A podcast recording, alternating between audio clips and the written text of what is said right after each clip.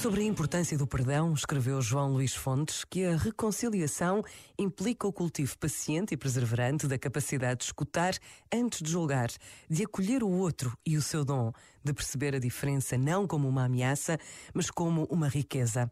Isso levar-nos-á a sermos empáticos, capazes de misericórdia, profundamente irmanados com os homens e mulheres, nossos irmãos, e com o próprio mundo que nos foi dado a cuidar para que seja uma casa de todos e para todos. Este momento está disponível em podcast no site e na app da RGF.